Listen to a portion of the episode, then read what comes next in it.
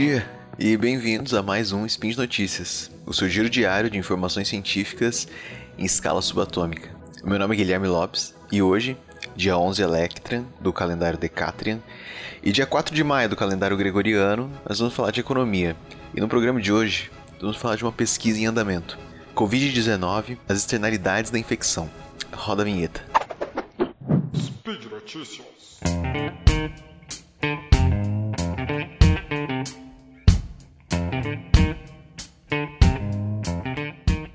A realidade do SARS-CoV-2, ou da Covid-19, parece uma coisa que vai permanecer no nosso cotidiano por algum tempo ainda.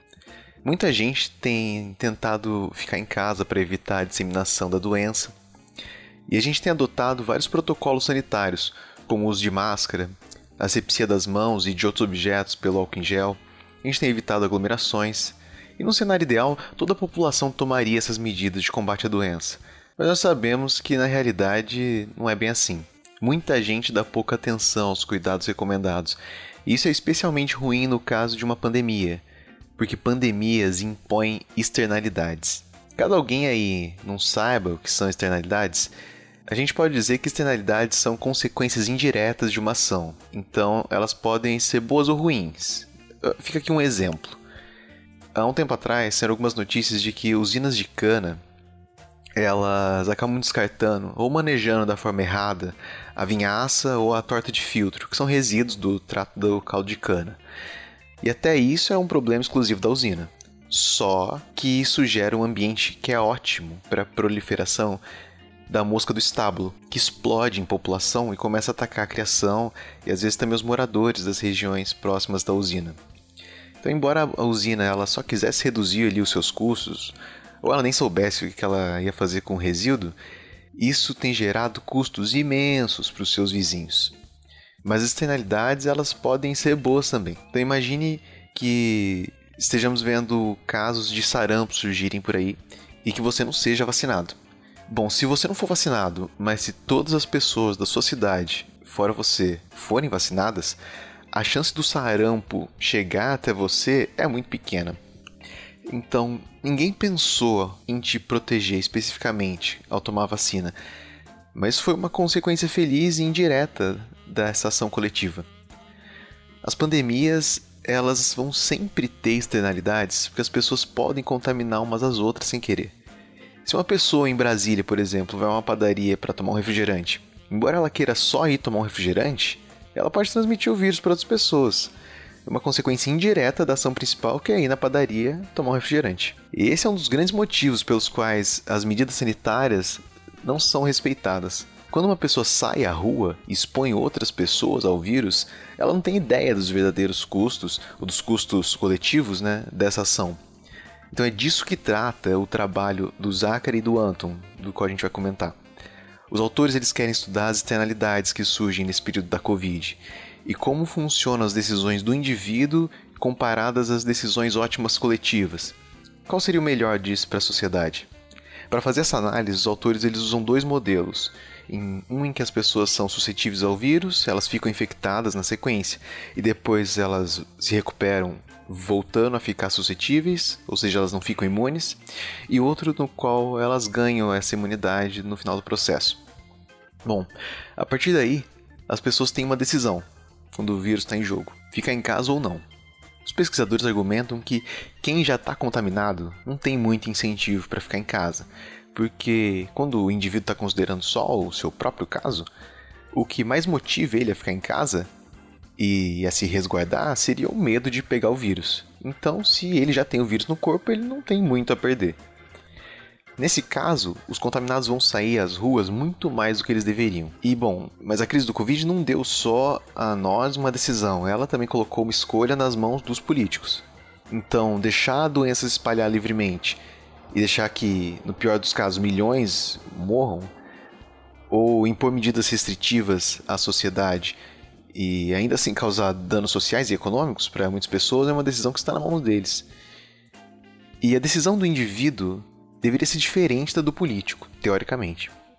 Porque o indivíduo provavelmente considera mais os seus próprios custos em adotar as medidas sanitárias, como o incômodo de usar uma máscara, a renda que ele abre mão ficando em casa, ou o incômodo de perder um contato social direto, de fazer uma de não fazer uma atividade física no parque, etc. Comparando isso com o prejuízo que ele teria ao pegar a doença e calibrando pela chance que ele tem de pegar a doença. Então note que se uma pessoa sai para a rua e transmite o vírus para um desavisado, isso não faz parte da equação de custos e benefícios dela, porque isso não afeta ela diretamente, mas afeta a sociedade, afeta muito, porque a capacidade de transmissão da doença é alta. Então, se uma pessoa sai para a rua e transmite o vírus com sucesso, no final dessa nova cadeia de transmissões, ela pode ter deflagrado a infecção para centenas de outras pessoas. E um percentual dessas pessoas não vai poder trabalhar. Um percentual dessas pessoas vai ter que passar por tratamento intensivo. No pior dos casos, pode virar óbito. Você consegue ver o tamanho desse custo para a sociedade? Ele é enorme. E ele não passa pela decisão do indivíduo. O governo, por outro lado, deveria, na melhor das hipóteses, considerar essas externalidades das ações individuais e tomar sua decisão baseada nesses custos. Então, o trabalho ele tenta avaliar qual a distância do que o indivíduo avaliaria como um custo de infectar uma nova pessoa e qual seria o verdadeiro custo coletivo disso. Pelos resultados, as pessoas percebem um custo de cerca de 80 mil dólares por cada infecção adicional de Covid. Quando na verdade esse custo é de cerca de 286 mil dólares. Ou seja, as pessoas elas percebem cerca de 30% dos verdadeiros custos de gerar uma nova contaminação. E nesse sentido, não assusta que as medidas de contingenciamento sejam em grande parte ignoradas, porque as pessoas elas não são afetadas diretamente por mais de 70% dos custos que podem gerar pode ser gerados a partir de uma nova infecção. E dá para dizer que esses custos seriam ainda maiores, porque quando o trabalho considera que o governo toma uma ação para segurar a doença, ele considera que o governo tem informação perfeita sobre quem são os infectados. Então ele sabe certinho quem tem a doença e quem não tem, a fim de que assim ele possa tomar ali alguma medida para conter apenas os infectados em casa. Mas isso é difícil. Poucos países têm condições de testar a população a ponto de conseguir saber com alguma certeza quem são os afetados para que se possa agir só sobre eles e assim gerando um impacto econômico pequeno mesmo com a intervenção. Assim, o modelo propõe uma abordagem em que o governo tenha que agir sem saber quem são os contaminados, escolhendo uma única medida para toda a população. E como dissemos, o custo de deflagrar as infecções ele é alto e segue sendo alto nesse sentido. É alto o suficiente para que o governo tome uma medida restritiva para a população toda, restringindo a atividade econômica delas. Mas agora, isso gera uma consequência inusitada, porque como o governo ele vai parar toda a população, idealmente, até que o custo da reabertura seja pequeno, ou seja, que a doença ela já esteja bem controlada, o custo de uma nova infecção aqui aumenta ainda mais, porque aumenta o tempo de fechamento da economia.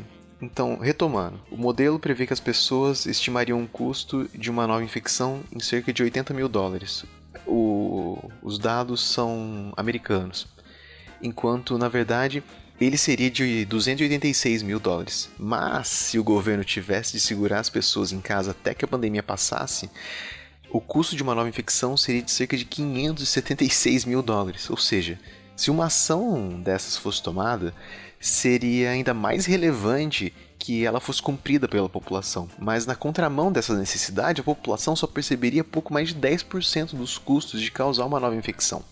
Saindo um pouco do que o trabalho aponta, indo para as minhas considerações, embora algumas dessas coisas talvez pareçam um pouco óbvias, ter isso claro aqui no modelo é muito interessante porque ele mostra como ações centralizadas, como a informatização e a conscientização, são armas importantes contra a doença porque elas atacam o problema das externalidades, que são invisíveis a princípio para os indivíduos.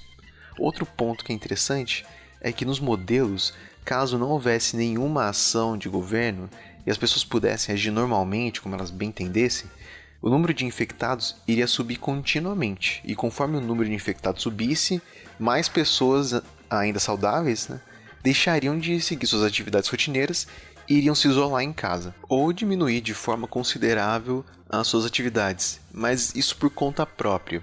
E por que eu digo que esse é um ponto interessante? Vamos extrapolar esses resultados. Muita gente nega o impacto da doença e defende que a abertura da economia seria uma opção viável. Mas mesmo que a economia nunca tivesse parado, em algum momento as pessoas iam naturalmente se fechar em casa, cada vez mais, pelo medo de contrair a doença. Mas agora, com um custo econômico maior, já que a doença já teria se espalhado, gastos com saúde já teriam de ter sido feitos e vidas já teriam sido perdidas por isso. Bom, por hoje é só, ouvintes. E eu lembro que todos os links comentados, eles vão estar aqui no post. E deixe lá no post também o seu comentário, o seu elogio, a sua crítica, sua declaração de amor, seu meme predileto. Eu lembro ainda que esse podcast só é possível por conta do seu apoio no patronato do SciCast, tanto no Patreon quanto no Padrim. Um grande abraço, fique em casa e até amanhã.